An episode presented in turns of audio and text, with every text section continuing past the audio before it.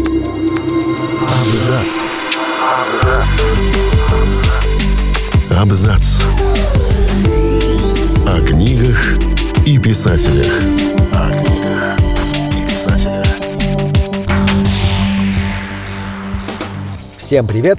Я Олег Булдаков, и сегодня я расскажу о самых ярких поэтах наших дней.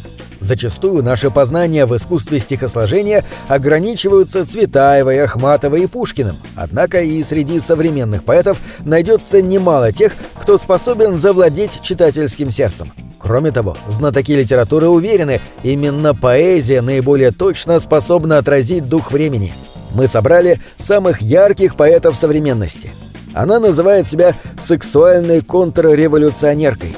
Литературные критики уверены, Вера Павлова пишет только про это, ее стихи полны чувственности и эротизма. Но так ли все однозначно? Действительно ли речь идет только о физической близости, а душевные порывы замалчиваются? На деле Павлова говорит о любви всеобъемлющей, вечной, никому конкретно и ко всем одновременно – убежденная, что без полового контакта это чувство остается незавершенным. Впрочем, уникальность Павловой не только в умении зарифмовать чувства, но и сделать написанные строки доступными и понятными каждому читателю вне зависимости от возраста. К примеру, сняла глаза, как потные очки, и, подышав, подолом их протерла. Походкой удлинила каблуки и ласками прополоскала горло. И вышла в свет и свет глаза слепил, и с ног сбивал, и бился в горле комом, и мир, который был и мал, и мил, явился юным, злым и незнакомым. Знакомиться с чужими не моги, с мужчинами на улице тем более. Бегом домой, в коробку каблуки, глаза в раствор довольно слабой соли.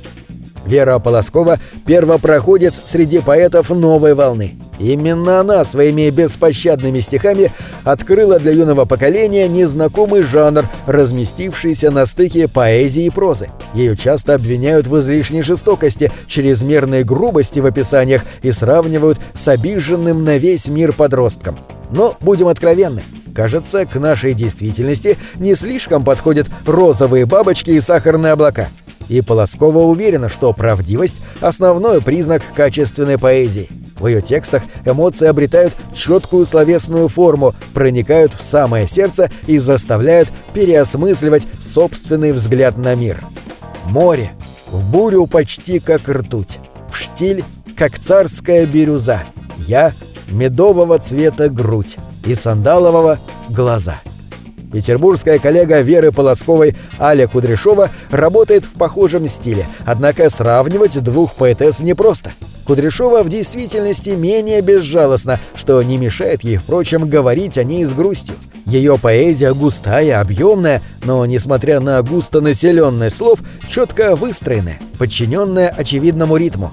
Творчество автора в свое время нашло отклик не только в сердцах обычных читателей, но и признанных мастеров слова. Литературовед и общественный деятель Дмитрий Быков, писатель Александр Житинский, солист группы «Сплин» Александр Васильев восхищенно отзывались о стихах Кудряшовой. «Какое там говорить? Я дышу с трудом. Какое там подожди? Все часы стоят. Во мне поселился многоквартирный дом, в котором каждая комната — это я» в котором я — это дама в смешном пальто, и я — тот коврик, что возле ее двери. И те рубли, что в кармане, сегодня сто, до завтра хватит. На завтра есть сухари.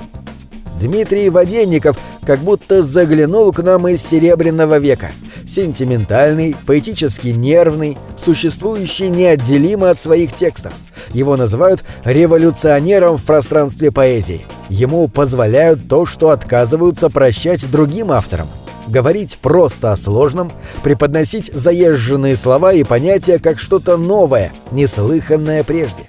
И Воденников делает это с таким удовольствием и искренностью, что действительно возникает ощущение абсолютной новизны. Говорит он, конечно, всякий раз о любви и разлуке. А о чем же еще, спрашивается, говорить, когда у тебя разрывается сердце? Едет автобус, трясется, летит и гудит – Собака свернулась в чужой переноске и спит. На сиденьях автобуса пять человек, как эмигранты, сидят, пьют просроченный йогурт и призрачный пряник едят. а за быстрыми окнами только туман да кусты.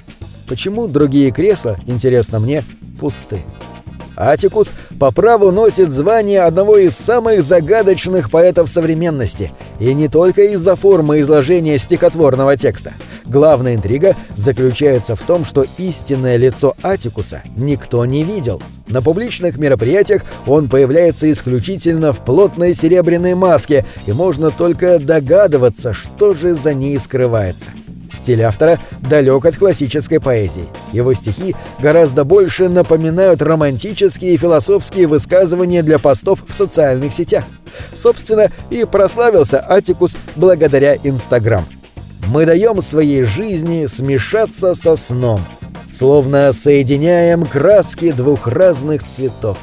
Сами не понимаем, что жизнь, а что сон, нам все равно. Поэтесса Ирина Астахова, как и многие другие современные авторы, нашла свою аудиторию благодаря всемирной сети. Сегодня размеру ее виртуального фан-клуба могут позавидовать даже самые именитые авторы. Ей удается собирать полные залы театров и филармонии не только в России, но и за рубежом. Впрочем, феномен «Ах» Астаховой вполне объясним. Тему поэтесса выбрала вечную – любовь, и говорит о ней простым языком, понятным каждому. Мой вам совет. При любых обстоятельствах делайте вид, что на сердце покой. Это ваш шанс избежать обязательства всем объяснять, что случилось с тобой. Будьте приветливы, доброжелательны, стрессоустойчивы, в чем-то просты. Много читайте. Тогда обязательно речи и мысли не будут пусты. На этом все. Читайте хорошие книги.